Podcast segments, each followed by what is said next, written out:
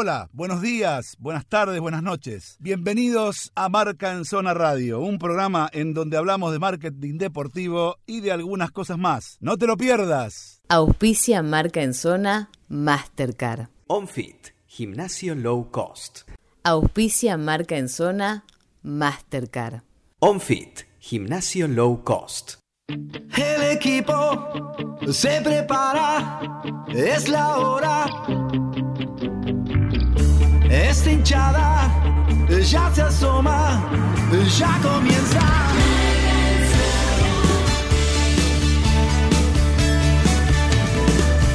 Me enloquece, me emociona, me apasiona.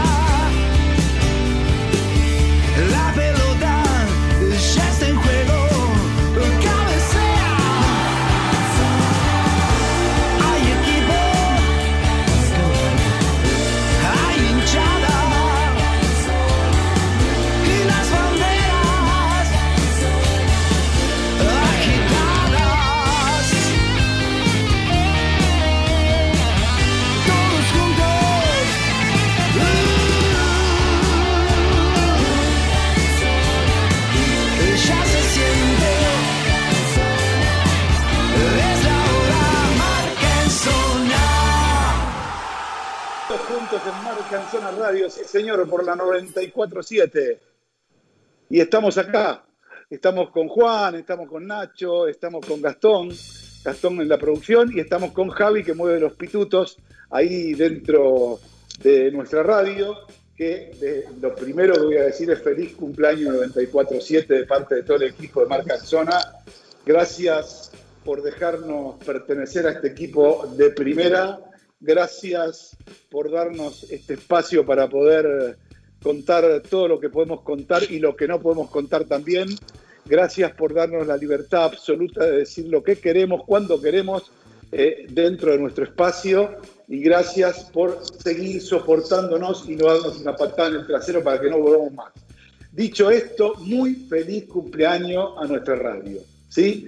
Eh, ya se lo habíamos dicho todos nosotros eh, por nuestras redes, pero ahora se lo decimos, pasadas ya más de, de 24 horas de, la radio, y estamos acá en Marca en Zona Radio, como siempre, estamos por la 94.7, que es la radio del fútbol, ustedes lo saben. Eh, hoy tenemos un programa bastante interesante con algunas cositas eh, muy, muy precisas. Vamos a hablar, vamos a hablar seguramente con el, eh, con el gerente de marketing de Gimnasia Grima de la Plata eh, para que nos cuente eh, cómo es esto de que se queda Maradona, en qué beneficia, en qué no, y, cómo está trabajando durante esta pandemia un club como Gimnasia Grima Club Centenario, como Gimnasia Grima de la Plata. Eh, la verdad que es muy interesante porque seguramente nos va a contar cosas realmente lindas. Eh, en la semana, bueno, empezaron también diversas cuestiones que tienen que ver de cuándo vuelve el deporte y siempre digo lo mismo. El futuro mm, queda para, para los que son videntes y yo no tengo ningún vidente en mi equipo ni conozco ningún otro, con lo cual eh, simplemente digo que todavía me parece que no tenemos muy claro cómo, cómo va a ir eh, este tema y cómo, cómo va a seguir este tema en, en cuanto a lo deportivo, porque si bien ya volvió la liga alemana, la semana que viene vuelve la liga española, la otra vuelve la liga italiana, se están empezando a mover en el mundo, en Paraguay está volviendo, en Uruguay están volviendo, eh, y en algún otro lugar también de Centroamérica, bueno, ya están jugando en Nicaragua, nunca dejaron de jugar, y en algún otro lugar están empezando a jugar de nuevo, Costa Rica, si no me equivoco. Bueno, más allá de eso, el fútbol como que se está desperezando, ¿no?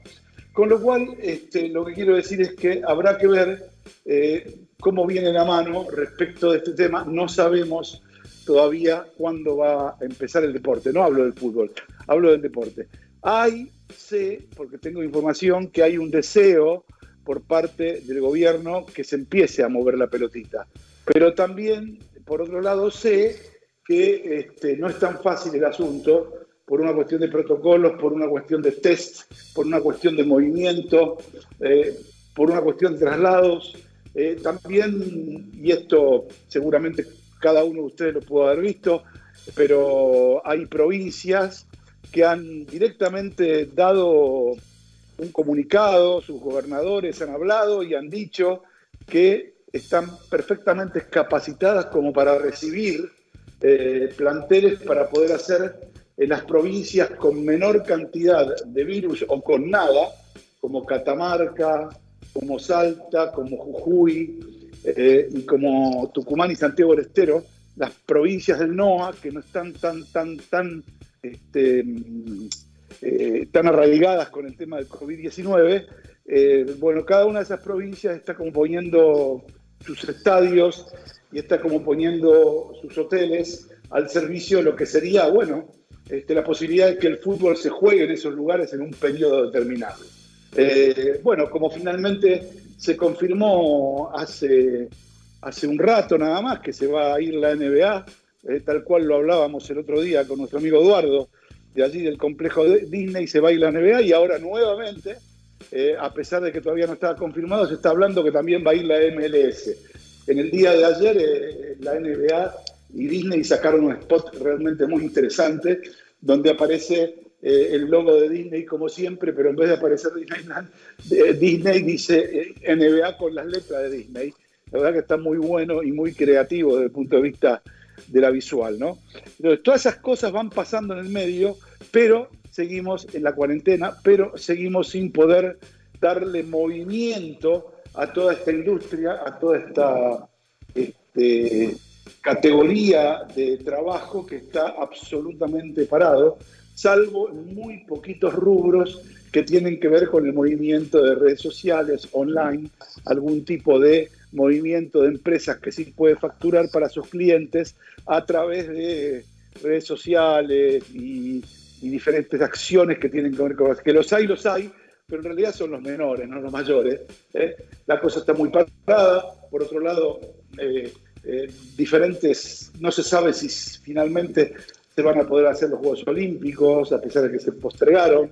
Lo que sí está claro que hay una decisión firme, en el caso nuestro, firme de la Confederación Sudamericana de Fútbol, de la Comebol, de eh, cumplir con todos los eh, protocolos, pero realizar la Copa Libertadores de este año completa y la Copa Sudamericana de este año completa, aunque haya que jugar en pleno verano. ¿Qué quiere decir esto? Que se va a jugar en pleno verano. En enero y en febrero y en marzo vamos a tener fútbol. Quizá no sé si de Copa Libertadores o nuestro, pero que vamos a tener fútbol y que no va a parar y que vamos a tener cada 30 minutos que parar para tomar agua, no tengan ninguna duda porque eso va a ocurrir en Argentina y va a ocurrir en muchos países donde se va a jugar en esa época, en la época que en general no se juega, ¿sí? Eh, ustedes saben, por ejemplo, que nada, en Europa paran, también en el verano europeo paran, en julio, eh, en, agosto, paran, bueno, van a jugar en julio y en agosto de este año y del año que viene también. Es decir, en definitiva, eh, se van a correr de tal manera las fechas para que entre todo lo posible, seguramente eh, y esto no solamente estamos hablando del deporte, del deporte fútbol, estamos hablando de todos los deportes. Hay que ir corriendo absolutamente todo. Hoy no me voy a explayar demasiado eh, en alguna editorial que tenga que ver estrictamente con una opinión, porque tenemos mucha información y después de algo que tiene preparado Nacho quisiera hablar y quisiera hablar con profundidad y con datos. Por lo tanto, lo mejor para poder eh, tener un eficiente programa y tiempos, y lo mejor para poder hacer una buena nota con tiempo, va a ser que me vaya callando la boca, que le pida a Javi que ponga el primer tema, la primera tanda musical, y de ahí venimos con Nacho, con el tema que va a plantear. A partir de eso después debatimos. Así que, sin antes dejar de saludar, buenas noches Nacho. Buenas noches, Dani, ¿cómo estás? Te digo que, me sumo al. Dale, vamos a hablar del presidente, la serie que se estrenó ayer sobre el FIFA Gate. Todo lo que tienes que saber. Perfecto, buenísimo. Eh, hola Juancito, buenas noches, ¿cómo estás Juan Anjo? Bueno, yo ya no soy yo, ¿eh? soy otro yo. Ah, bueno, ¿cómo estás? Otro yo, Juan. Sí, decidí a partir de este día de tanta cuarentena ya soy otro yo. No sé cómo es el otro yo, pero soy otro yo. Perfecto. Bueno, ¿y vas a hablar de algo Capaz que... otro yo, del otro yo? Eh, le tengo que preguntar al otro. Ah, bueno, perfecto. Cuando le pregunten al otro, después que volvamos de la tanda, me avisa, dale. Listo. Listo. Bueno, Javi, llévatelo. Javi, como siempre, gracias por todo. Gastón también, dale, llévatelo.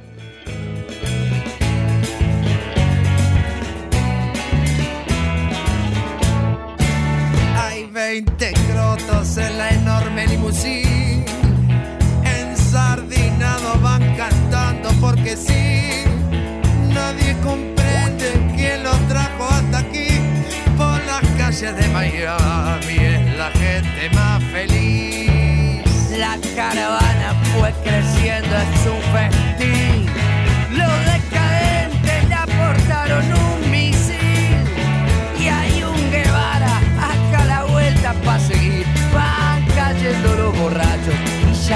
La nariz. Y aunque esta rola no te suene a rock and roll inglés, yo te chamullo mi lunfardo del revés.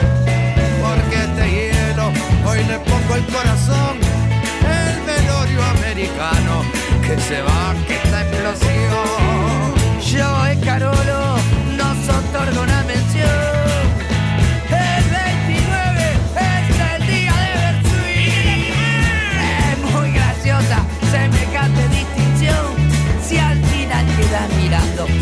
Rayas de televisor.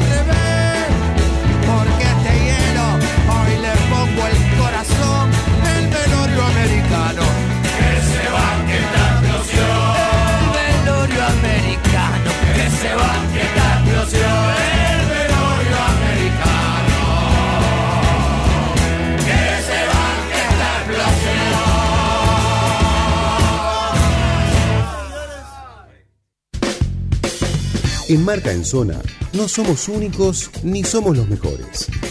Pero estamos en los lugares donde los que dicen ser primeros nunca están. Marca en Zona, el canal de expresión para la industria del marketing deportivo.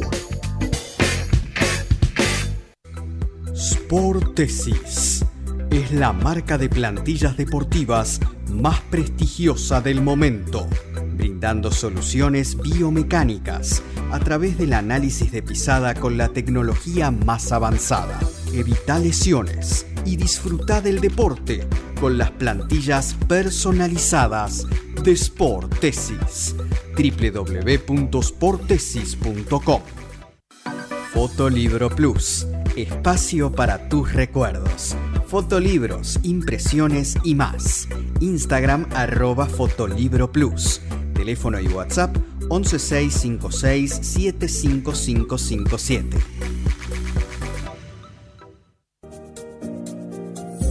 En Palermo, Hollywood, está Claudia Clausi Estética Integral, dermatocosmiatra, tratamientos faciales y corporales, depilación láser definitiva, turnos al 116-377-9832 o en Instagram, arroba Clausi Estética. Marca en Zona Radio, el programa de marketing deportivo, donde el deporte es más importante que el negocio.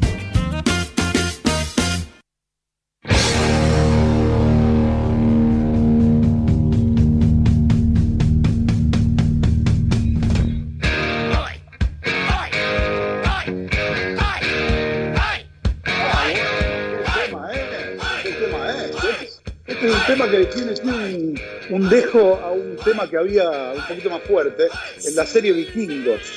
Tenía un tema fuerte. ¿Este tema que pusiste vos, Nacho? Sí, sí, señor, lo elegimos nosotros. TNT de ACDC, temón. Temón. Temón, temón. Pero todo tiene una explicación. ¿Por qué elegimos ese tema? Elegimos ese tema porque es la cortina, la cortina musical de la serie El Presidente. Y de eso vamos a hablar hoy.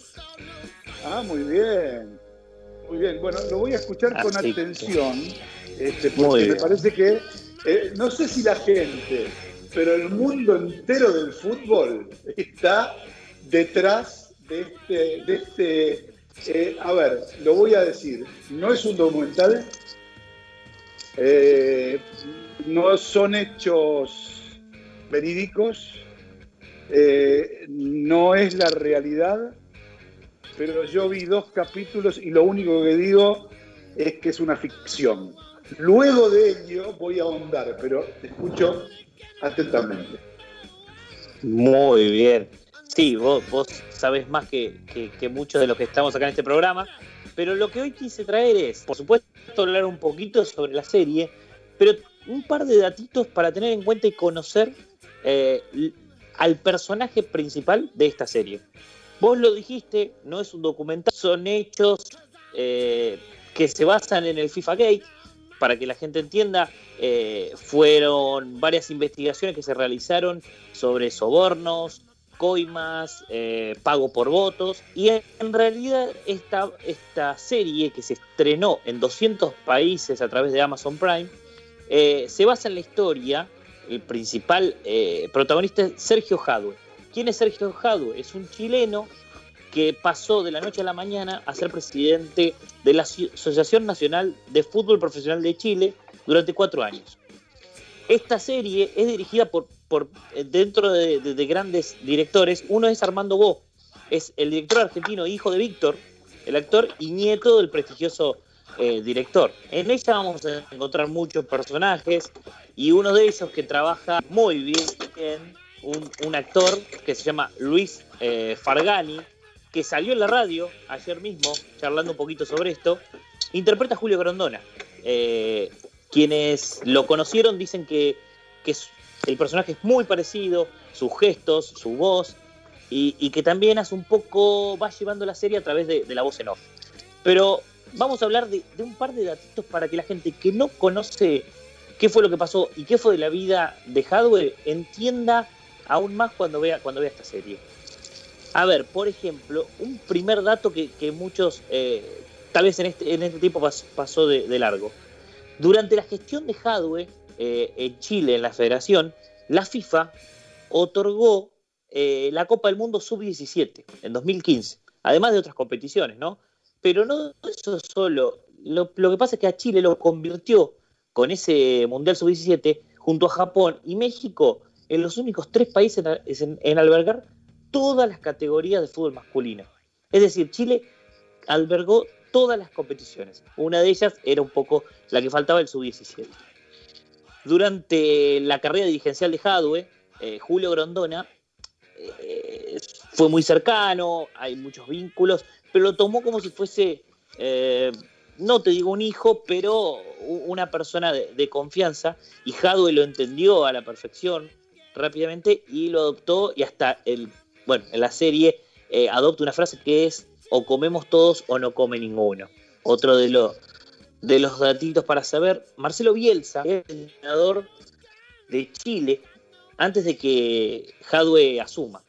Ni bien asume eh, en la presidencia de Chile, de la federación, un mes después Marcelo Bielsa sale en los medios a anunciar que se baja de, de la dirección técnica aludiendo diferencias irreconciliables. No se han sabido más, pero una persona bastante derecha, eh, como es Marcelo Bielsa, tal vez encontró cosas que no le parecieron y directamente ya se bajó del barco ni bien comenzaba la, gestión de Hadwe. Dos cositas para resaltar para que la gente sepa. Hubo dos investigaciones en todo este FIFA Gate. Una empezó en el FBI en el 2011, que investigó el pago de sobornos por ciertos votos y ciertas eh, premisas que, que tuvieron los dirigentes de la FIFA que tomaron por derechos de transmisión, publicidad y auspicios de los torneos de Estados Unidos, América Latina y Caribe. Esa fue una primera investigación. Esa se sumó a una segunda, que fue el desenlace, que vino por el Ministerio Público de Suiza, que fue en 2015. Las sospechas de gestión desleal de compra de votos y lavado de dinero, que un poco se empezó a entender, los que estamos en el fútbol, las decisiones de Rusia 2018 y Qatar 2022. Otro datito rápido y, para, para, cerrar esta, esta columnita es que Hadwe, no estamos spoileando nada, sino que esto pasó en 2015, eh, se tomó, asilo en Estados Unidos a, través de unas charlas con el FBI y se declaró culpable de los cargos de coima y de lavado de dinero, por los cuales se le rebajó la condena. Se puso a disposición de, esta entidad, pagó un millón de dólares eh, y tiene derecho a circular libremente por los Estados Unidos. Obviamente hay una investigación y un juicio que, será más todavía no, no, se dio, pero ahora sigue eh, a disposición de la justicia, pero se mueve eh, en libertad. Y lo último es que en 2016 el Comité de Ética de la FIFA lo suspendió a Jadwe de por vida para la actividad ligada al fútbol argentino, al fútbol mundial. Estos son pequeños datos, Dani, y por eso yo quiero darte la posta a vos y que nos cuentes un poco, bueno, nada, vos viste algo de la serie, pero que en realidad me encantaría que cuentes, si alguna vez lo conociste, eh, y, todos esos vínculos que, hubo en el fútbol sudamericano, que vos lo viviste. Bueno, primero voy a, voy a partir por los personajes de la serie con los cuales yo no solamente conviví, sino que compartí, cené, viajé eh, este, y hasta departí conversaciones con todo. En algún punto están logrados, y la verdad que están logrados en algún punto, y en otro punto no tienen nada que ver con nada, o sea, nada que ver desde lo físico, digo, ¿no? Eh, hay, un, hay un muy buen trabajo de, aunque les parezca mentira, Jean-Pierre Noer, que hace de Joseph Águila, el dueño de Traffic, eh, que esa no la tenía, pero Jean-Pierre Noer, totalmente pelado, eh, que, hace de, que hace de Joseph Águila, pues, recordemos que Jean-Pierre es un actor argentino eh, cuyo papá fue presidente de River, radicado hace muchísimos años y con muy buena, con, muy buena crítica y con muy buen trabajo en Brasil. Eh, hace rato que hace teatro, películas y series en Brasil, Jean-Pierre, se fue hace como 15 años más o menos, este, eh, fanático de River, y es, bueno, es su papá, él nació en Francia en realidad, pero digo, esto es uno de los personajes. Eh, la verdad que lo que se muestra, más allá de, de, los dos capítulos que vi, en general lo que se ve ahí es lo que ocurrió, es la verdad, no es que se está, se está, digamos, escondiendo absolutamente nada. Lo que se ficciona es el alrededor, ¿entendés? Eh, está, ficcionada, está ficcionada la participación de la mujer a partir de, una activa participación de la ambición de la mujer de Sergio Hadwe. Está claro que, digamos, ojalá el verdadero Sergio Hadwe hubiese estado casado con ese bombón que sale en la serie. Yo conozco a la mujer real, nada que ver, pero nada que ver. Este, la verdad. que, la mujer, que, que la mujer no se le pudo comprobar nada. O sea, no tuvo injerencia en, la, dirección de, de Hadwe. Bueno, es que en realidad, eh, la verdad es que eh, a, la mujer de, ninguna de las mujeres de los que están adentro está presa, amigo. ni la de Esquivel, no, claro. ni la de Figueredo, ni la de bueno, Grondona no, porque Grondona está, eh, no está mencionado como tal, sino está mencionado como cómplice número uno cosas que nunca voy a entender, pero no importa.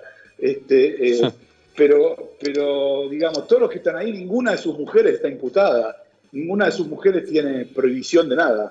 Eh, así que no, no, no, no es un dato. Sí quiero decir, digamos, del ascenso de Jadwe bajo el ala de un Julio Grondona en decadencia, no del mejor Julio Grondona, eh, porque ah. como bien dice la serie, él aparece sobre, sobre los principios de los 2000, ¿sí? Y, se recuestra en el ala de Julio Grondona y lo ayuda desde Chile a la pelea que tenía con los países del Pacífico, sobre todo Ecuador, Colombia y Chile, eh, eh, sobre todo Ecuador, Colombia y Perú, que estaban muy alineados con la empresa que manejaba eh, Hugo y Mariano Hinkin, que era Food Play, en contra de los derechos de televisión históricos de toda la vida que, manejaba Traffic con Águila, que era íntimo amigo del presidente de la Federación Brasilera y de Julio Humberto Grondona. Entonces había un choque de poderes ahí muy fuerte que terminó en la justicia de los Estados Unidos. Es decir, cuando, cuando este, la, Conmebol le da la Copa América eh, de centenario, la Copa América de Chile de centenario, y, la próxima Copa América se la da a Full Play, eh, se hace una presentación en los Estados Unidos y realmente ahí se, se provoca un estallido judicial por los contratos firmados que tenía Comebol, la Comebol de Leos, con este, con la gente de, de, tráfico, con lo cual este, se termina llegando a una conciliación y gracias a la moderación del también detenido, eh, eh, condenado y eh, liberado sapo, como se le dice habitualmente, o botón, o buche, como se le dice habitualmente, Alejandro Bursaco, de Torneos y Competencias, que por otro lado no sé cómo esa empresa sigue operando en el país, no lo puedo entender, la verdad que no lo puedo entender, pero sigue operando como si nada pasara. Este, pero bueno, en este país cualquier cosa vale, no importa. Pero dicho esto, digo, Bursaco, este, que no trabajaba para Bursaco, trabajaba, reitero, para Torneos y Competencias, era el CEO de Torneos y Competencias, con lo cual este, no era que trabajaba para Bursaco, trabajaba para los muchachos que son los dueños, digo, de nuevo, de torneos y competencia. Con lo cual, eh, me sigue resultando raro que esté en el mercado torneos y competencia, pero bueno, está. Entonces, lo que quiero decir es que eh, después de todo este, después de este, todo este tema, aparece una firma que se llama Datisa. Datisa es la unión de Full Play, torneos y Traffic. Y esa mega empresa se une para lo que es la Copa América, las Copas Américas. Y empiezan justamente en la Copa América de Chile. ¿De quién? La Copa América del amigo Hadwe. ¿Quién era el presidente del comité organizador de la Copa América? Hadwe. ¿sí? Que viene, como que venía de Unión La Calera y que en realidad eh, no hizo más que replicar, eh, digamos, replicó perfectamente el modelo Grondona. Lo que se ve en la serie es replicar el modelo Grondona que es un modelo bastante conocido por estos lugares. Es decir, ponerse de acuerdo todos los chiquitos para cagar a los grandes. Es fácil. No, no hay que ir mucho más allá. Entonces, lo que quiero decir es... hay algo de justicia poética en eso. No, no, por supuesto, yo no digo que yo en este, en este caso no estoy opinando, estoy informando. Entonces, ¿qué, qué, qué quiero decir con esto? Se ponen de acuerdo todos los clubes y, y se alinea al lado de Grondona. Bueno, después la serie va a llevar a diferentes matices, a contar absolutamente todo. Yo ya lo dije en varias oportunidades. Eh, la verdad que lo, que estaba pasando en el fútbol mundial, no en el sudamericano, era, se habían cebado, se habían cebado mal, a, veces en forma inentendible, porque, eh, digamos, yo que conocía al Julio Grondona brillante, porque era brillante Julio Grondona, amigos, Grondona no hablaba en ningún otro idioma que no fuese el porteño básico y manejaba la FIFA como un joystick. Grondona fue el creador del comité de marketing, del comité de televisión. Eh, fue, digamos, el, creador del comité de finanzas. Fue el que le cortó la cabeza a Europa este, con, poniendo, poniendo en una negociación, en una negociación típica de Grondona, sin poner un peso. ¿eh? Entonces Grondona tenía una habilidad política impresionante. Les voy a contar esta historia cortita eh, para que tengan idea de lo que era. En el año 1998 eh, se elegía el nuevo presidente que iba a reemplazar a Joao Lange. estaba el sueco Lennart Johansen de la UEFA, presidente de la UEFA, con todos los votos de los de las más de 40 asociaciones eh, que son europeas, y del otro lado competía eh, Joseph Blatter, el suizo, pero que venía, Joseph venía como secretario general de FIFA rentado, impulsado por Sudamérica como continuidad de Belange, impulsado por Sudamérica y otras federaciones como CONCACAF y algunas otras. Eh, la verdad que estaba difícil la cosa porque ya habían visto en Avalanche que había sido mucho tiempo presidente de la FIFA, que se tenía que respirar y que había sido ese cetro para eh, Sudamérica y querían un europeo. Entonces, como querían un europeo y Grondona no quería hacerse cargo de eso porque lo querían poner a él directamente a competir con Johansen, porque sabían que de esa manera iban a, iban a ganar sin problema, lo impulsan a Blatter. Eh, cuando lo impulsan a Blatter, obviamente este, eh, la cuestión no fue tan fácil. Eh, tuvieron que empezar a remar y, y, a trabajar. Y, y, en esa época era una cuestión distinta, era mucho más lírico. no se sobornaba con dinero, sino se prometían cosas que después se cumplían, que sería lo que uno podría denominar un soborno emocional. Mientras Leonard Johansson estaba descansando en su hotel como el mejor, creyendo que iba a ganar la votación al otro día, Julio Grondona, ¿sí? que además tenía en contra a el propio Edson Arantes de Nacimiento Pelé, que estaba alineado junto a Johansson e iba en la lista con Johansson, ni más ni menos que Pelé tengan en cuenta la dimensión de lo que era Pelé en el mundo en ese momento. ¿sí? este, el amigo Julio Humberto Grondona empezó a tocar puertas de las federaciones de África y las federaciones asiáticas que estaban en la duda y no tenían muy claro todo esto de la política y que siempre en todos los comités ejecutivos se quejaban porque nunca les daban mundiales. Entonces Julio iba con Blatter, que era el que hablaba, con Julio ni una pepa de ningún otro idioma que no sea español, y lo hacía hablar como, como Chirolita. Chasman era Julio, Chirolita era Blatter, y siempre fue así, ¿eh? hasta el día que se fue Grondona de este mundo. ¿eh?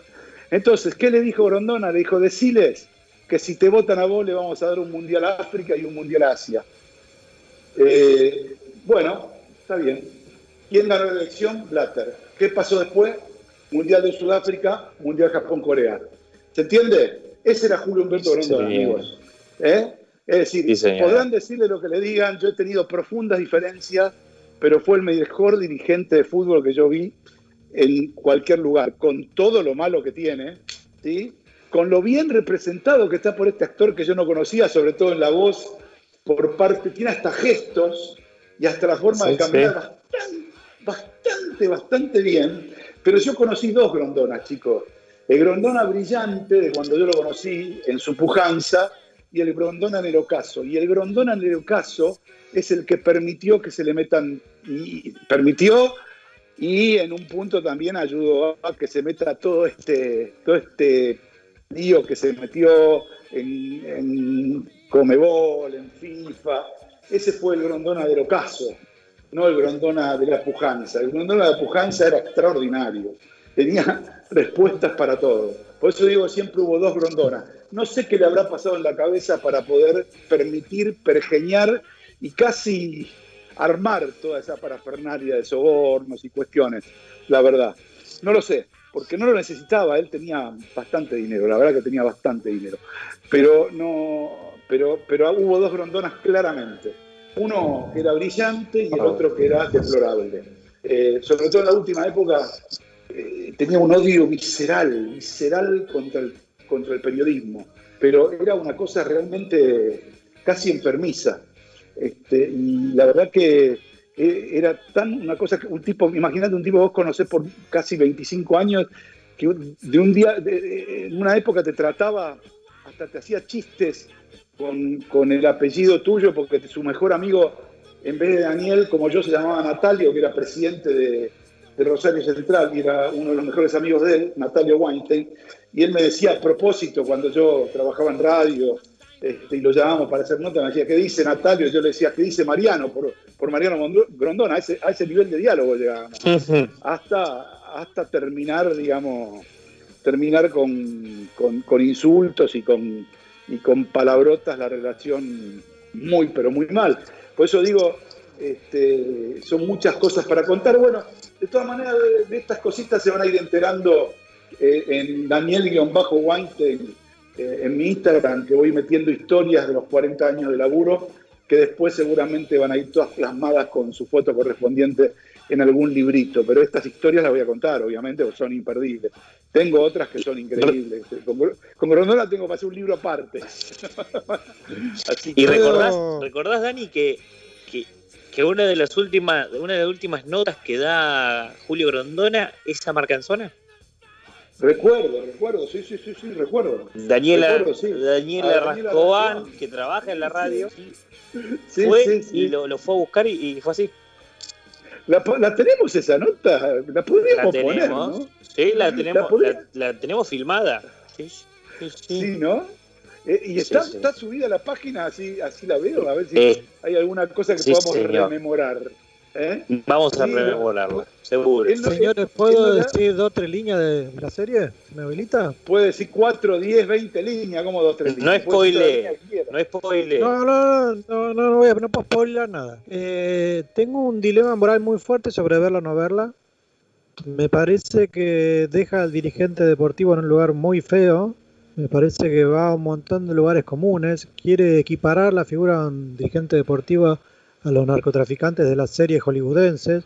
Creo que es un, compendio de lugares comunes.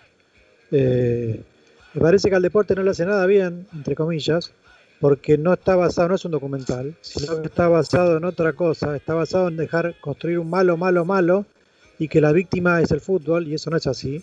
Los dirigentes son emergentes de la construcción social y del fútbol en, en su totalidad. Y por otro lado, me duele y me hace muchísimo ruido que FIFA Gate se hace ver como algo necesario cuando no es más que un subproducto de una venganza de Estados Unidos y su ambición de pensar que puede decidir lo que quiere, cuando quiere y como quiere del mundo, que si hubieran tenido su mundial esto no hubiera ocurrido y que ellos se sienten con el poder de decidir judicialmente sobre cualquiera, cosa que no está puesta en juego tampoco en esa serie, me imagino. Se me parece que es un compendio de, estereotipos y de, que me produce un profundo asco a mí desde este lugar. ¿eh? Bueno, bueno, vamos por parte, dijo Jack, el destripador. En muchas cosas las que decís estoy de acuerdo, como siempre, pero vos lo pensás desde un punto de vista, eh, ¿cómo decírtelo? Eh, más llevado a, a, lo técnico. Yo te voy a decir un par de cosas. Hay en una documental que vi hace poco que me pasó Gastón, que yo no lo había visto, que en realidad Gastón no era de Amazon, sino que es de TV Española, de la cadena 2 de TV Española, donde se, denomina la familia de la FIFA. Hay una frase de, de Blazer, Chuck Blazer. Chuck Blazer fue el hardware de FIFA. Fue el tipo que le pusieron los micrófonos para mandar a la Incana a todos. ¿Ok? Este, el tipo que, este, digamos, vendió a todo el comité ejecutivo de los sobornos de Qatar y de los sobornos de, este, mm, ¿cómo se llama? De los sobornos de... De, Rusia. Rusia, de Rusia, de Rusia. De Rusia. Rusia, Y él dice, le, le hacen una pregunta. Dice, dígame, ¿la FIFA es corrupta?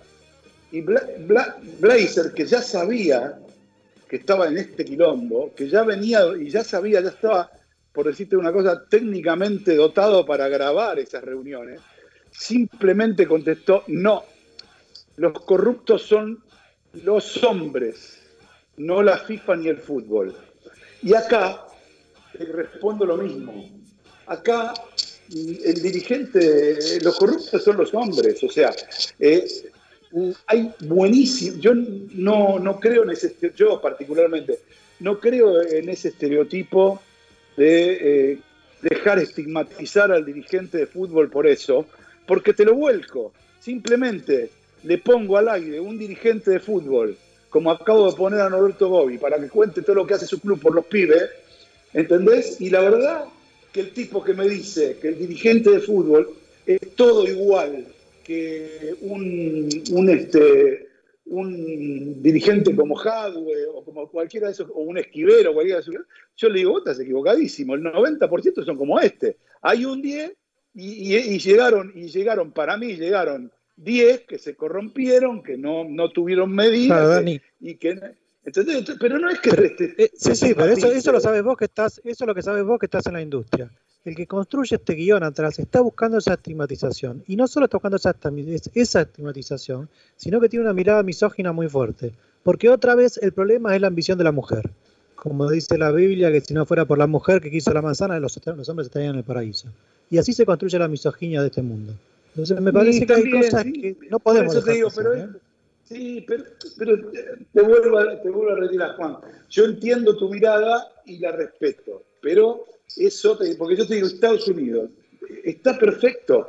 Si no hubiese pasado lo que pasó, si no hubiese ido Clinton a dar la cara, si no hubiese ido Cameron a dar la cara, y vieron cómo los afanaron en la cara, porque los afanaron en la cara, eh, este, eh, seguramente esto no pasaba. Ahora, eh, el Mundial se hace en Qatar y se hizo en Rusia, ¿eh? no cambia. A pesar de los 4.000 muertos que hubo, ¿entendés? Eh, todo muy lindo, todo buenísimo, vos me apretaste, vos me llevaste a juicio, están todos en cana, el Mundial no te lo doy, ¿eh? El Mundial no lo haces vos. ¿Entendés lo que te quiero decir? O sea, por eso te digo, ojo que no es tan así, porque ¿dónde es el Mundial? En Qatar. Se murieron 4.000 tipos haciendo el estadio, no importa. ¿Dónde es el Mundial? En Qatar. ¿Entendés? Hay que cambiar todos los calendarios y jugar un- por primera vez en la historia un, un mundial en diciembre. Lo jugamos, pero no te lo vamos a dar a vos, por hijo de puta. ¿Entendés lo que? Ojo, no es tan claro. ¿eh? o sea, no es tanto así como vos decís, porque fue- si, si, si fuese así, ese mundial no se hace, hay que volver a votar y hay que volver a sede. Y yo hubiese Yo hecho lo que- eso. Yo no estoy diciendo eso, yo lo que-. Lo que estoy diciendo que la supuesta que la supuesta búsqueda de justicia de Estados Unidos no es tal. No estoy diciendo eso. No, estoy diciendo pero- que lo que están buscando es un negocio y no la justicia.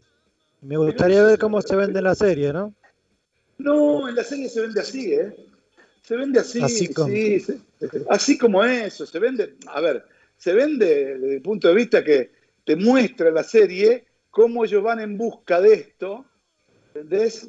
Y van, en- y van en busca de esto con órdenes claras porque, porque no porque les cagaron un negocio, porque imagínate, no es cagar, sino porque los desairaron ante el mundo, ¿entendés? Ni más ni menos que ante Putin y ante los árabes.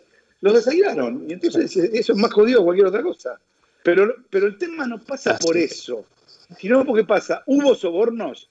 Sí, hubo sobornos. ¿Hubo sobornos de todo tipo? ¿Hubo sobornos para votar para el Mundial? Sí, hubo sobornos. ¿Hubo sobornos en Conmebol, que de eso se trata, para vender derechos de televisión a- al mejor postor? Sí, hubo sobornos. ¿Hubo tipos que se hicieron ricos con eso? Sí. ¿Hubo sobornos de las televisiones? Sí, pagó Trafic, pagó torneos y pagó también este, Full Play. Y por consiguiente pagó Datiza. Hubo, sí, está probado, es verdad. Listo, se acabó. Ahora, ¿todos son iguales? No, de ninguna manera. No creo que todos sean iguales. No creo que todos sean iguales. Yo lo digo y lo repito. La verdad que este, yo que estoy ahora, te- tengo de cliente a Comebol. Eh, si yo les muestro a ustedes los contratos que yo tengo de firmar con Comebol, eh, se asustarían. Realmente se asustarían. Y, nada, a mi equipo, como vos, Juan, y, los chicos, se los voy a mostrar. Se asustarían. Y además, otra cosa, yo soy un bichito de luz, de acuerdo a los contratos que tiene eh, esa corporación que es Comebol hoy. Y sin embargo, el contrato me lo firma a mí el presidente y el secretario. No hay ninguna persona que nos firme un solo contrato, sea por un embajador o sea por un patrocinio de miles y millones de dólares. El contrato lo firma el presidente y un secretario. ¿Qué quiere decir esto? Y quiere decir una sola cosa, que hay dos responsables claros y concretos, porque si todos los contratos se firman por ahí, que se firman por ahí por una disposición interna, no hay manera. ¿Entendés? Entonces, ¿qué te quiero decir con esto? ¿Las cosas cambiaron? Sí, cambiaron. ¿Para qué sirvió esto? ¿Para cambiar? ¿Son todos iguales? No, no son todos iguales. No son todos iguales. No podemos poner la misma bolsa. Eh, yo, cono- yo he conocido dirigentes que se han enriquecido con esto. Yo he conocido ri- dirigentes de River, no ahora, ¿eh? Eh, Cuando yo, era, cuando yo era más joven, de cuando yo era buen periodista, que los conocí, eh, los conocí yo este, andando en un Renault 12 este, y terminaron yéndose en una Ferrari del mismo playón donde iban cuando tenían el, el, Renault 12. Ah, yo lo vi, yo lo vi. Ahora viven en Málaga porque no pueden ni poner la cara acá. ¿Entendés? Por ejemplo. Y el tipo era laburado de contador en el Banco Provincia. No voy a dar el nombre. ¿Entendés? Ya dijiste todo, ya dijiste todo, tranquilo. el, tipo, laburado de contador en el Banco Provincia. ¿Entendés? Lo vi yo, no me lo contó nadie. Y también vi tipos como, a este sí lo nombro, Ovaldo Di Carlo, secretario de, fútbol, presidente de River, que se murió, eh, hoy trabaja su nieto en River, se murió con lo que tenía. ¿Me entendés? Otro presidente de River, don Antonio Alegre, se murió con lo que tenía. ¿Me entendés? Entonces, no es todo igual, no, no, es todo así. ¿Entendés lo que te quiero decir? Por eso digo que eh, eh, los que estamos en este ambiente sabemos que esto ocurre y a mí me parece que hasta hasta está bueno mostrarlo. Lo que no está bueno es que no nos, cansemos de mostrar las cosas que, por ejemplo, hoy nos mostró este, que hacía eh, gimnasia. ¿Entendés? Eh, que yo no sé por ahí si lo hace o no, si lo muestra, pero yo vi, por ejemplo, que Lanús sí lo muestra.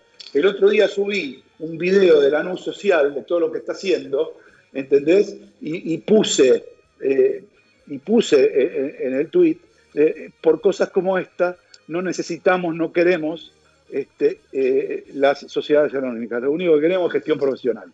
¿Está claro? Y bueno, punto. Es así, por eso te digo que no es todo tan...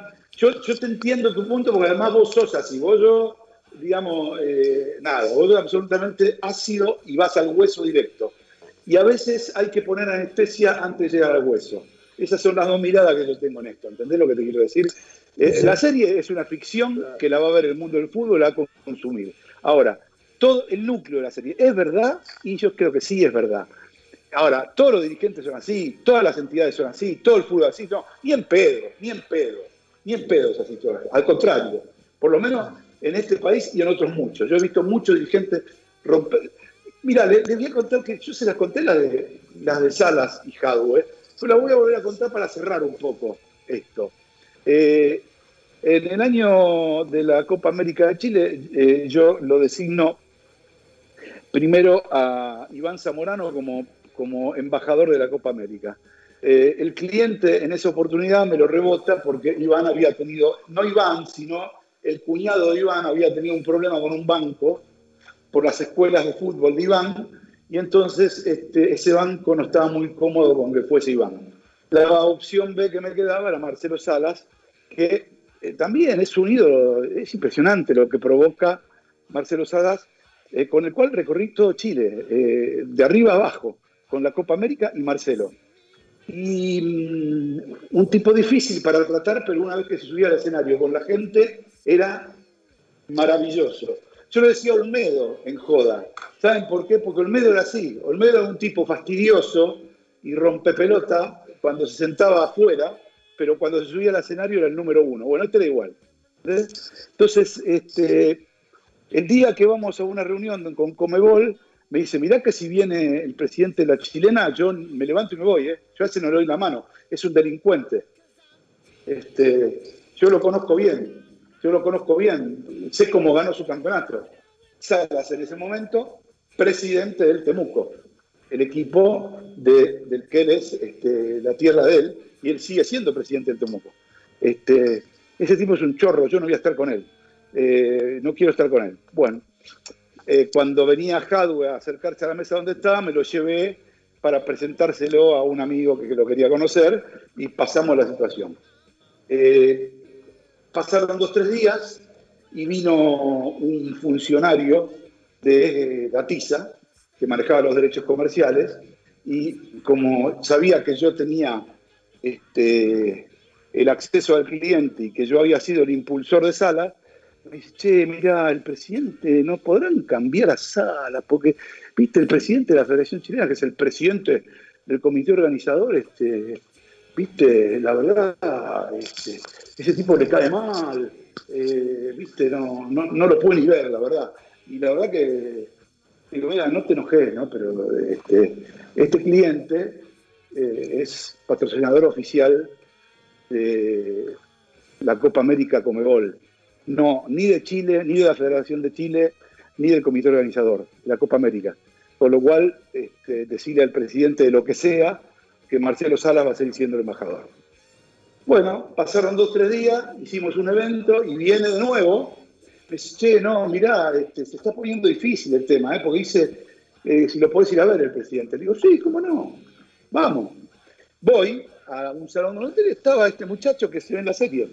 Bastante parecido, por cierto, eh, y bastante más arrogante de lo que se ve en la serie también, diciendo, si ustedes insisten con poner a ese, después ustedes tienen, me van a venir a pedir entradas para la final, porque si como viene la mano van a jugar la final este, eh, equipos importantes, seguramente me van a venir y ustedes, este, y yo le contesto, mire, con todo respeto, este, por contrato, usted me tiene que dar 50 entradas categoría 1 y me tiene que dar acceso a comprar eh, una cantidad determinada que no tengo contrato acá de entrada a categoría 1. La verdad que a mí no me, no me, con eso no me dice nada. Yo le soy muy franco, la empresa se arreglará con la Comebol y le hará un juicio a la Comebol por incumplimiento de contrato. Así que a mí no me importa nada. Disculpe, que siga muy bien. ¿Está claro? Y bueno, ¿qué pasó? ¿Qué pasó? Cuando llegó la final, ¿saben cuándo aparecieron las entradas para los invitados que teníamos? Hora y media antes. El último día. Hora y media antes del partido.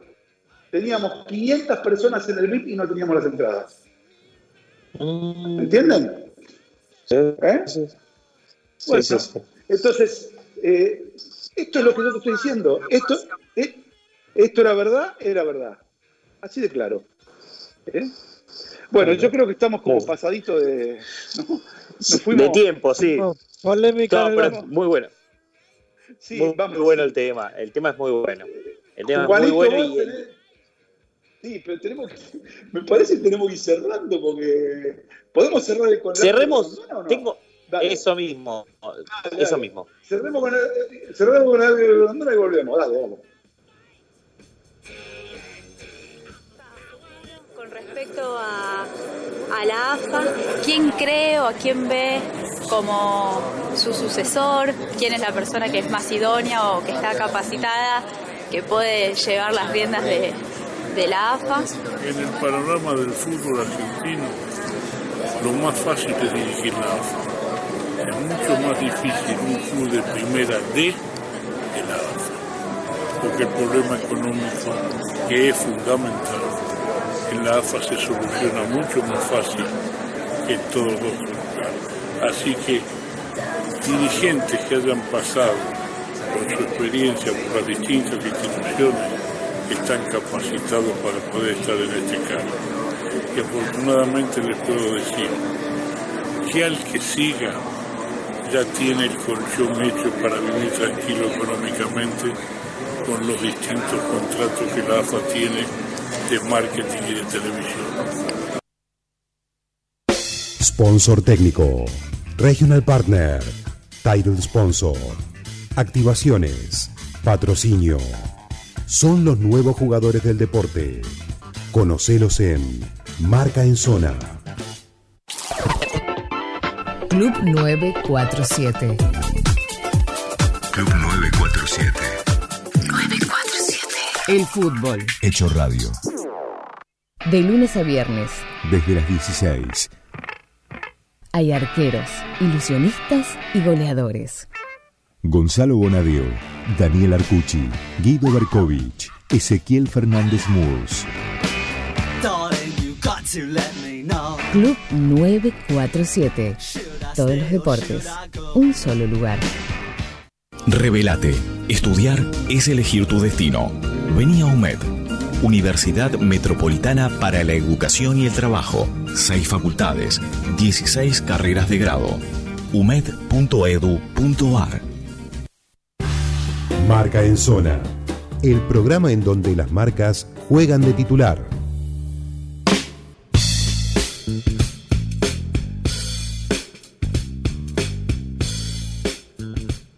Bien, señores, seguimos aquí en Marca en Zona Radio, en la 94.7. esta radio que está cumpliendo un año de vida con esta programación totalmente deportiva y en nuestro espacio especialmente dedicado al marketing deportivo, tenemos esta noche la posibilidad de seguir hablando, porque ya hablamos con él en alguna oportunidad, pero la verdad que son cosas eh, realmente muy interesantes y la perspectiva también seguramente cambia o cambiará o cambió. Me refiero que vamos a hablar con el gerente de marketing de Gimnasia Rima de la Plata, con Norberto Gobi. ¿Y por qué vamos a hablar con él? Bueno, porque hace menos de 48 horas o 48 horas, eh, creo que eh, para mi modo de ver y como viene la mano, Gimnasia tiene el fichaje más importante del fútbol argentino que va a ser en esta temporada. ¿Por qué digo esto? Bueno, porque creo que va a ser hasta lo más importante para vender al fútbol del, del exterior la posibilidad de que esté Maradona en un banco suplente.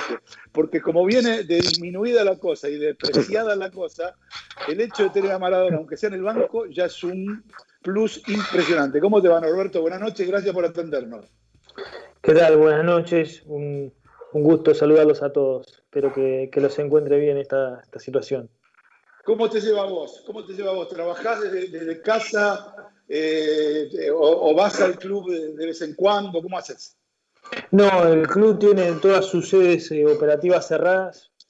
Eh, desde, bueno, el día anterior a que se, se determine el aislamiento preventivo, el 18 de marzo, 19 de marzo, si no me acuerdo mal, un día antes el club había tomado un protocolo preventivo. Actualmente están todas las sedes cerradas, solamente se hacen los mantenimientos mínimos vinculados a los campos de juego. Eh, tanto en el estadio como en el predio de infantiles, como en el predio de estancia chica. Eh, la sede social está, eh, estuvo cerrada hasta hace una semana que volvimos a abrir, solamente una oficina de pago de cuota para todos aquellos que, no se dan maña o no quieren hacerlo de manera digital. El club transformó gran parte de su cartera de socios en, en cobranzas digitales por un operativo especial que se armó y la sede eh, la sede social está cerrada, te diría, en un 95% porque tenemos montado un hospital de campaña dentro del, poli, dentro del salón de patín, perdón, eh, siendo parte de las entidades eh, que podrían recibir casos de aislamiento de, coronavirus de, montada por el municipio de la ciudad de La Plata. Eh, trabajo de sí. sí. No, no, no, estoy trabajando normalmente, pero, pero desde mi casa, todo el equipo eh, vía Zoom, vía WhatsApp, vía todos los medios digitales que no Todos los medios tecnológicos. No, qué bueno que esto que contás, porque, digamos, eh, también es, bueno más allá de, lo que es lo nuestro, lo técnico y lo que tiene que ver con lo deportivo y la mercadotecnia. Eh, digamos, Gimnasia es otro de los clubes, otro de nuestros clubes que pone completamente a disposición sus instalaciones para la sociedad en estos momentos. ¿Y eso por qué pasa? Y porque es un club este, que está manejado por los socios. Si fuese una entidad privada, como siempre digo, eh, nada, estaría cerrada y nadie diga nada.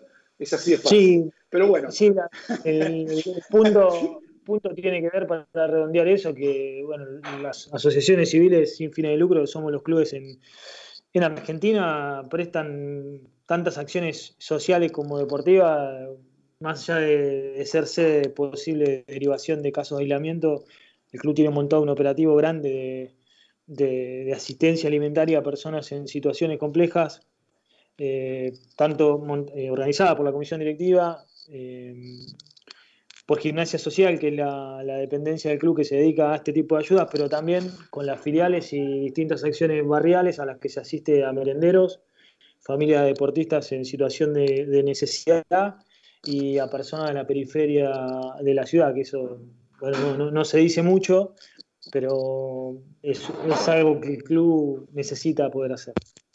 No, no, y además no, solamente necesita, sino que lo hace, eh, y la verdad que estamos hablando en general del colectivo de clubes de, eh, fútbol.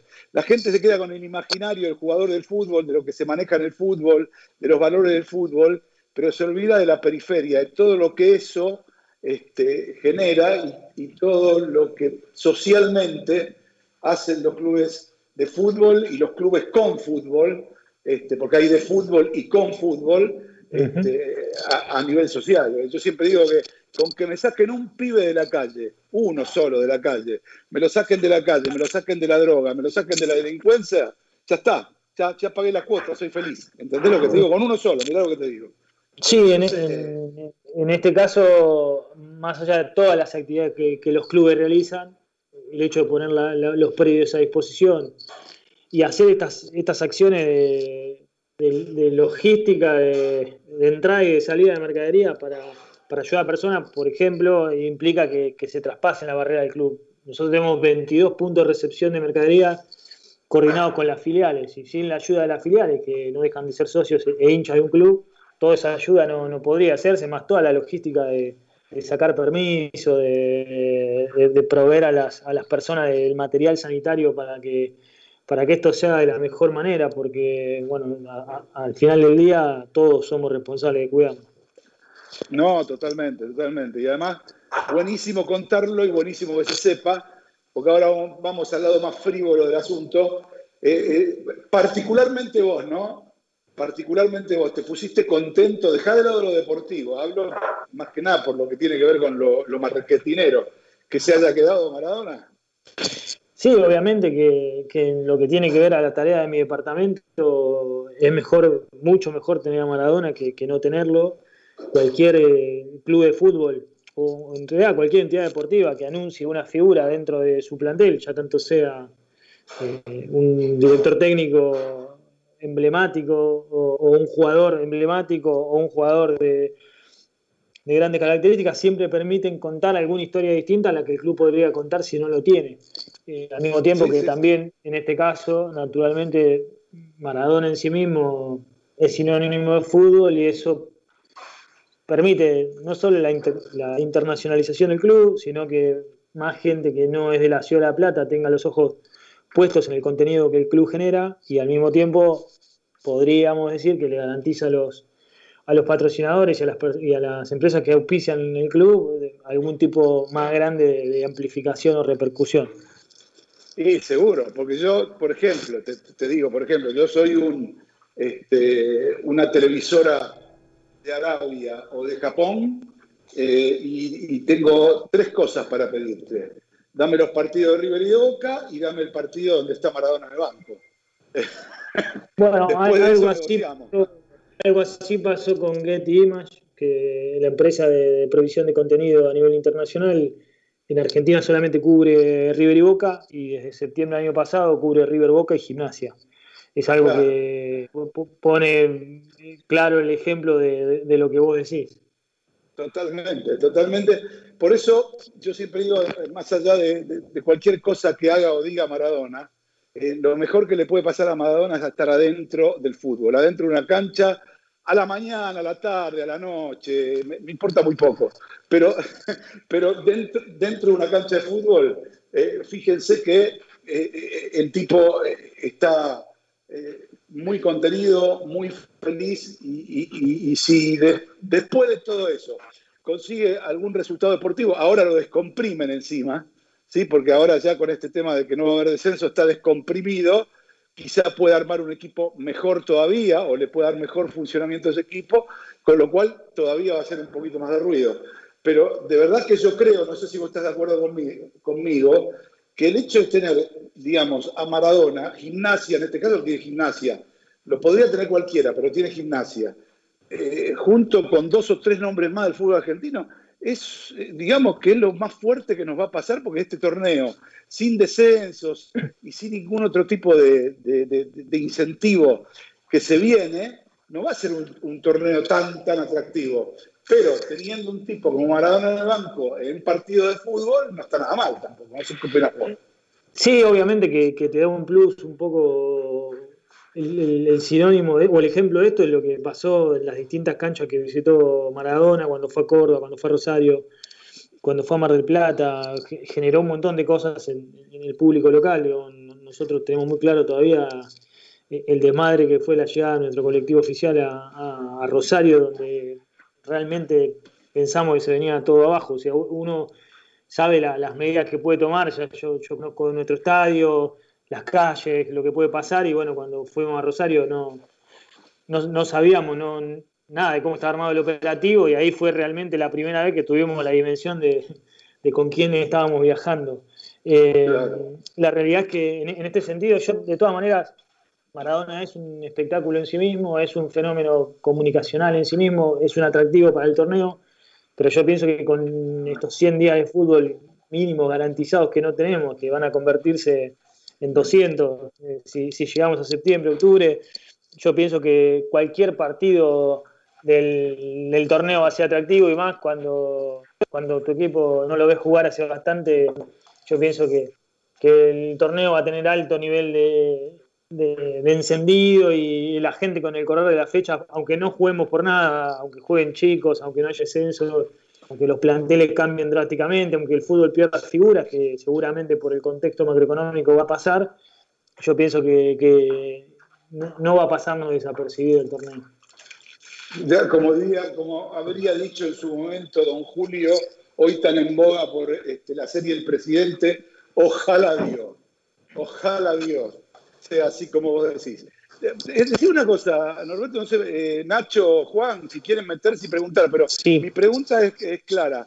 Algunos numeritos de exponenciales de lo, que, de lo que significó, no te hablo en plata, eh, sino que el incremento de socio, no sé, de venta de derechos, de, de, de lo que sea, la llegada de, de, Diego a Gimnasia de Grima de la Plata? Sí, hay, hay que partirlo en, en, dos situaciones, digamos. Todo lo que son números de color, bueno, son, son, todos son importantes y muestran un poco el fenómeno. La realidad que nosotros habíamos hecho hace tres años una campaña donde buscábamos eh, 10.000 socios nuevos en un cambio de comisión directiva llegamos a 6.000, 6.500 en cuatro meses y con la llegada de Maradona se hicieron 5.000 en 10 días. Eh, esa es una, una, referencia primaria. También hay otra cuestión que es que lo, los abonos, generalmente Gimnasia tiene el 80, el 75, 80% de venta de abonos. Tenemos una buena tasa de venta de abonos, la gente lo hace un poco para colaborar con el club y al mismo tiempo para garantizarse su lugar en el estadio. Un estadio de 24.500 personas, con 32.500 socios tiene el club, a priori la mejor manera de asegurarte tu lugar es teniendo una platea. Pero bueno, lo que pasó es que el 20, 20 y pico por ciento que quedaba sin vender antes de Maradona se agotó. Fueron 2.500 camisetas en una semana también, lo que, lo que provocó, esos son los números disparadores. Después, en lo que vos mencionabas en cuanto a venta de derechos, pasó algo particular y que yo creo que, que siempre el contexto es importante. O sea, yo conversar, conversamos con un montón de, con un montón de empresas para ver si eh, generamos algo comercialmente por la llegada de Maradona, pero Maradona llegó a gimnasia en septiembre, en un año que tuvo casi 50% de inflación.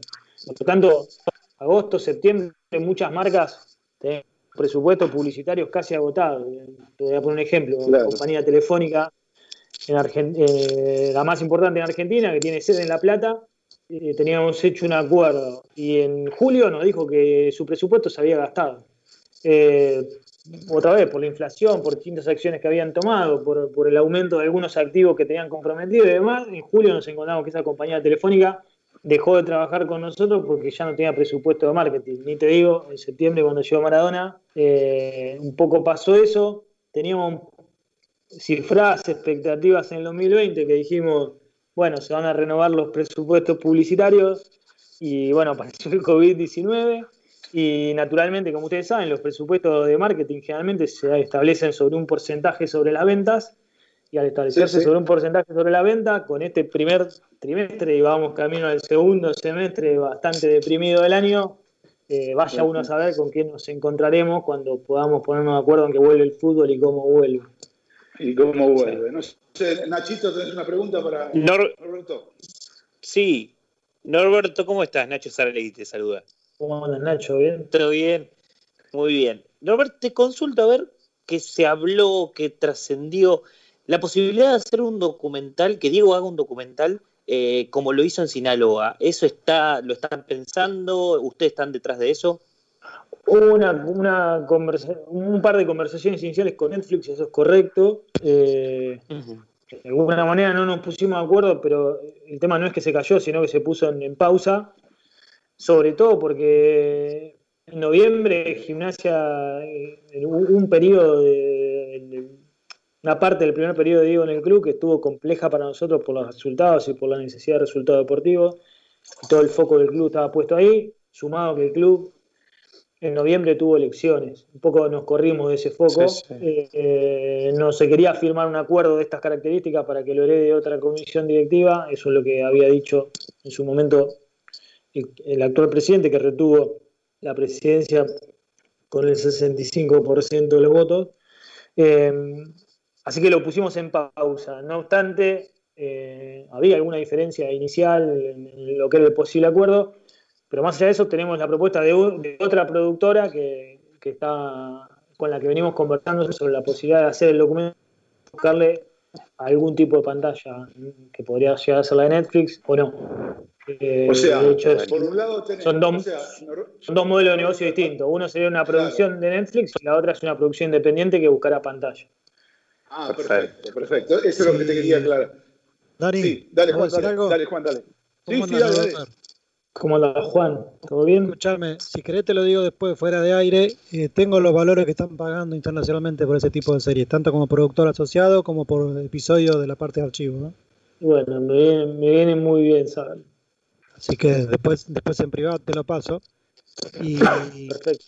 y la pregunta del millón es, en realidad, me llama la atención que Netflix estuviera interesado, porque el primer producto pega dos veces. O sea, Maradona en, en México es una cosa, además como novedad para verlo, y acá era otra. Entonces me llama la atención que hayan querido como repetir ese modelo. Eh, posiblemente por eso también apostaban a un valor más bajo.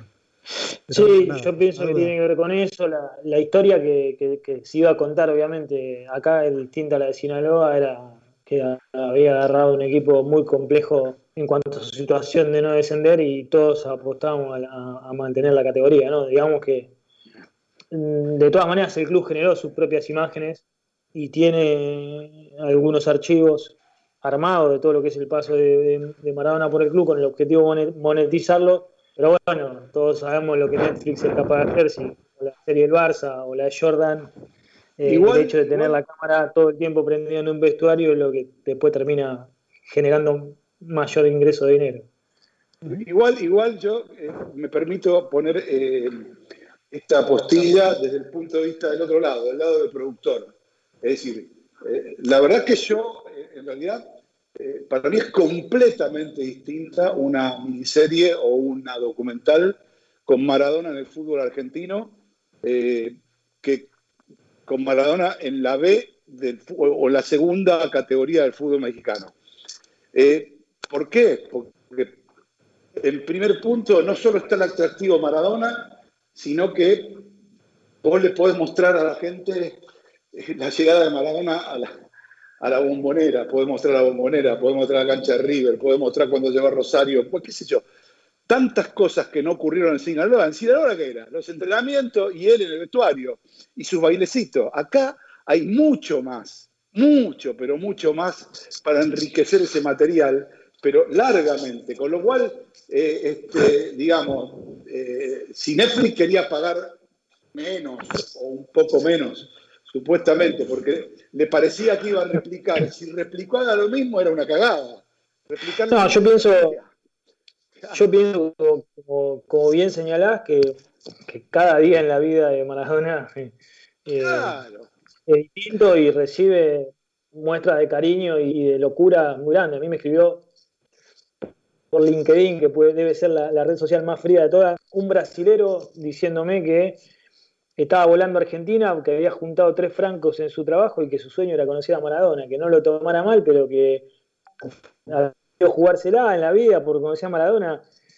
Y la realidad que, obviamente, desconociendo la geografía de Argentina, esta persona llegó al país justo el día que Gimnasia salía para Rosario, así que no lo pudo conocer a Maradona, pero tranquilamente eso podría ser un capítulo de, de una serie, tranquilamente. Hay locuras de esas, eh, hemos visto muchas, Pero todo, claro. todo- todo.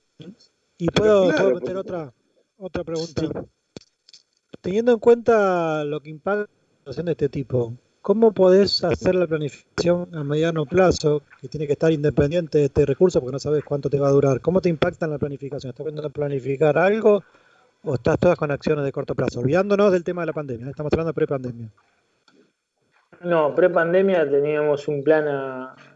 Realmente nuestro plan iba hasta junio de este año, en realidad hasta mayo de este año, que tenía que ver el cierre del torneo. La realidad que no habíamos, no, no decidimos planificar a largo plazo porque el escenario de, de, pérdida de categoría, que no implicaba que Maradona se fuera, podía ser pérdida de categoría y Maradona siguiendo en el club, pero sí nos cambiaba bastante los ingresos comerciales y, sobre todo la pantalla y la exposición que el club iba a tener, porque todos los, todos los partidos de la B no se televisan, había una pérdida de sponsor que iba a suceder, había una revalorización de los derechos deportivos, perdón, audiovisuales que iba a suceder, entonces no nos habíamos trazado un escenario a largo plazo sabiendo que podían darse dos variables, la partida de Maradona y la pérdida de la categoría, o al menos una, quizá la pérdida de la categoría, la quizá, eh, bueno, hoy todos estos meses después con el club en primera y con Maradona firmado hasta diciembre de 2021, entraríamos en otra etapa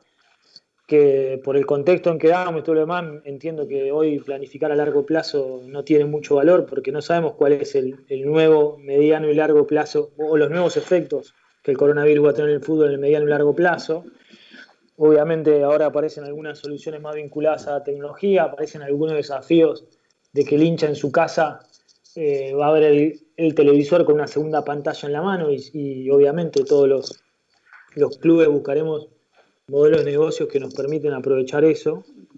Entonces hoy, la verdad que también quiero ser honesto, no creo que muchos departamentos de marketing de fútbol argentino, no solo el de gimnasia, estén capacitados para sostener políticas a mediano y a largo plazo, a corto, mediano y largo plazo, es decir, porque todavía el fútbol va logrando cierta planificación y profesionalización en lo comercial, pero todavía queda bastante por hacer. A mí me encantaría tener un par de personas más en mi equipo que sigue siendo el mismo que antes de la llegada de Maradona. No es que porque vino Maradona, el club se potenció y hoy tiene más gente en prensa, más gente en comunicación, más gente en marketing. La realidad que. No, que, claro. Que bueno, no importa, tienen que salir campeón de la liga, campeón de la Copa Libertadores y después campeón este, en la Copa del Mundo con gimnasia. Si hacen todo eso, tenés 25 personas laburando en prensa y 44 en tu departamento de marketing, olvídate. Sería genial.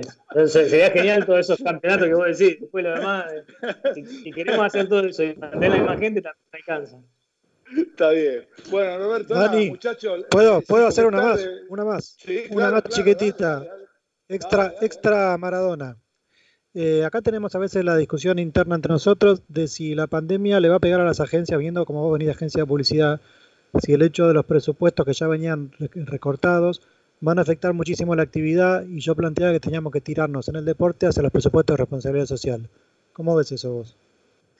Y pienso que es una que es una buena eh, una buena oportunidad que se nos plantea de la siguiente manera. La, las agencias de publicidad de hace 10 años, 10, 15 años que todos los años vienen sufriendo recortes en su eh, en los presupuestos que reciben, al mismo tiempo las agencias de publicidad fueron tomando recursos más junior para poder mantener sus, sus comisiones o su ganancia. Esto es algo que, como no puedo cobrarle más al cliente, entonces tengo un costo menor. Es algo que, que viví bastante los 10 años que trabajé en agencia, un poquito más de 10 años.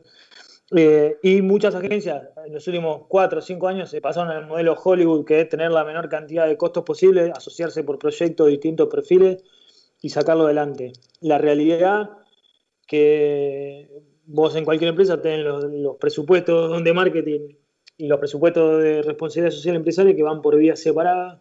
Claramente obligará que las agencias, los departamentos de marketing de los clubes y todos los que quieran acercar una, propuesta, una marca, cambien la manera de pensarlo, porque estamos muy acostumbrados a pensar en publicidad y patrocinio y realmente en responsabilidad social empresaria se persiguen otros objetivos u otro tipo de contenidos. Entonces, eh, requiere, requiere, obviamente una adaptación, pero, pero sí, sí lo veo como una oportunidad concreta. Perfecto. Bien, Norberto, te agradecemos como siempre eh, desde Marca Zona este ratito que nos diste para contarnos cosas muy interesantes sobre gimnasia, cosas muy interesantes sobre la labor social del club y también cosas muy interesantes sobre la industria, que es en definitiva lo que todos queremos, tratar de levantarla un poquito, está bastante caída, bastante knockout, pero como todo, ya lo dijo don Julio, que ya hablamos un poquito del tema, este, todo pasa. Así que esto también va a pasar. ¿eh? Hay que apostar a que, a que va a pasar y que algo vamos a aprender y que todo va a continuar de alguna manera mejor. Ojalá que sí, ojalá que sí. Norberto, gracias. Buenas noches. ¿eh? Un abrazo muy fuerte y lo mejor para lo que queda. Un abrazo para todos, cuídense y nos estamos viendo pronto. Chau, chau. Hasta luego. Bueno, chau, Javi, llévatelo nomás. Llévatelo, Javi. Chau. El marketing deportivo también se juega en las redes sociales.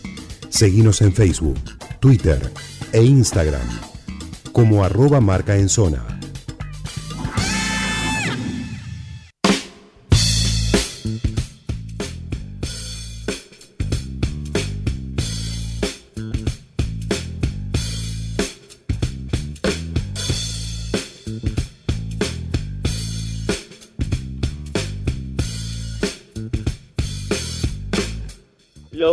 Me parece que lo perdimos a uno, pero bueno.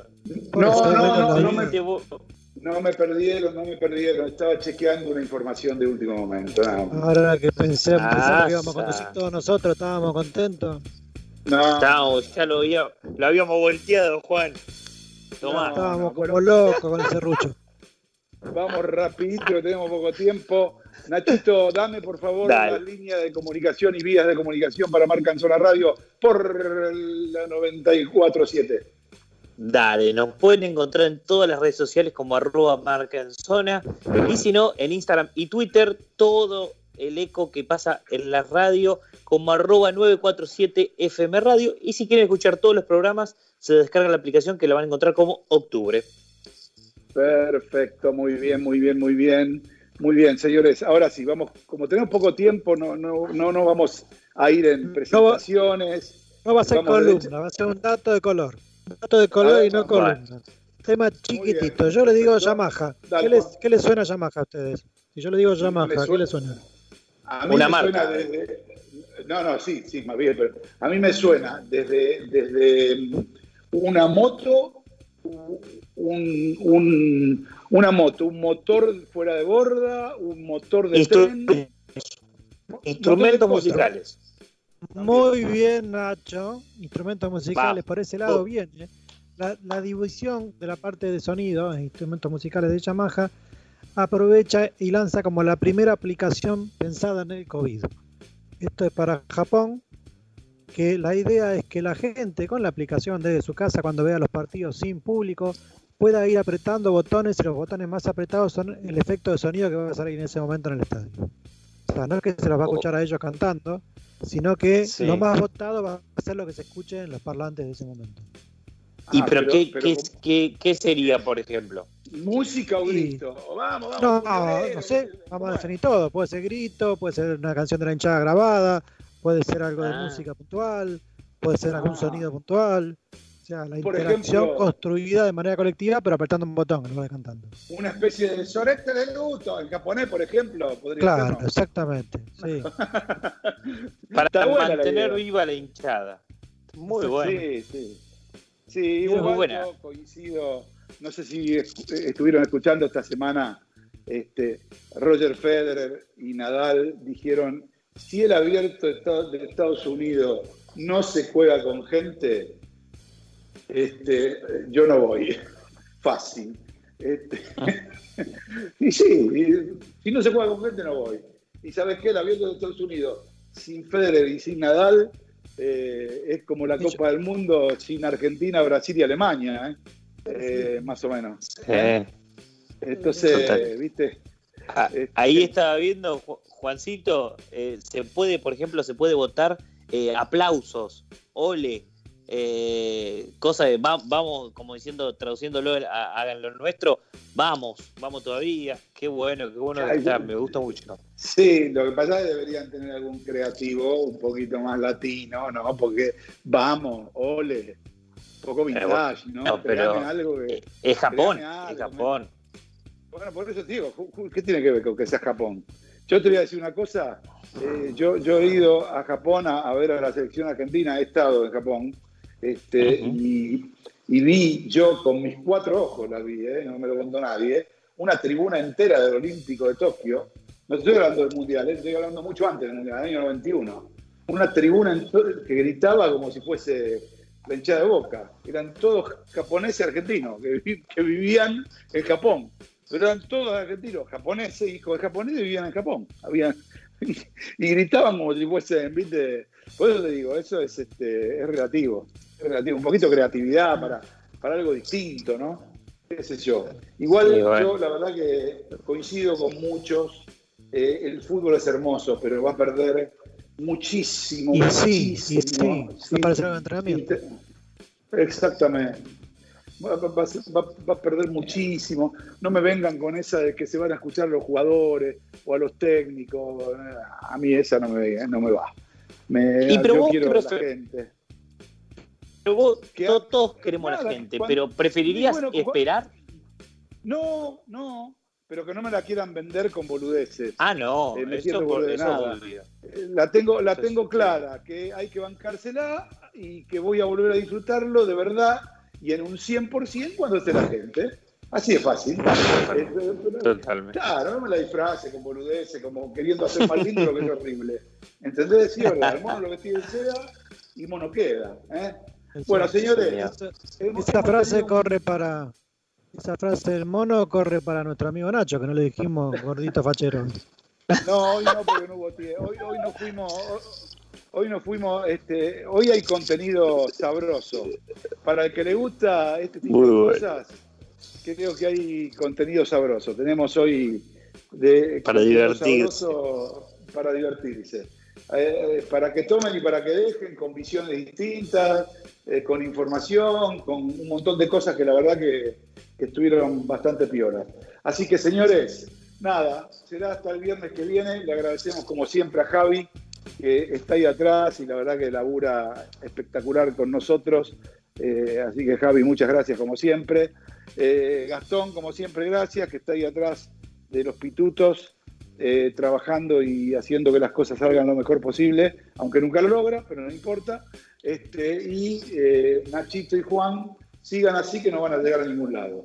Con esta, este, con este, con este canto de optimismo, eh, simplemente los saludo a todos, les agradezco como siempre a todos. ¿eh? Este, y nada, seguimos en cuarentena. Ayer habló el presidente, dijo lo que tenía que decir respecto del tema. Eh, tenemos que estar adentro, no queda otra. este virus es dañino y es embromado. Sigo entendiendo a las personas que les cuesta y mucho el quedarse en su casa, no por el hecho de quedarse, sino por todo lo que pierde. Pero vuelvo a reiterar, eh, de lo económico y, hasta del hambre te levantás. Del cajón no. Te moriste y te moriste. Entonces, eh, un ser humano es un ser humano desde que nace hasta la edad que tenga. Y a mí no me importa que se mueran los más grandes, los del medio, los de atrás. Yo no quiero que se muera nadie. Y si para que no se muera nadie nos tenemos que quedar adentro, yo me quedo adentro. Vos haces lo que quieras. Yo me quedo adentro. Chao. Hasta la semana que viene.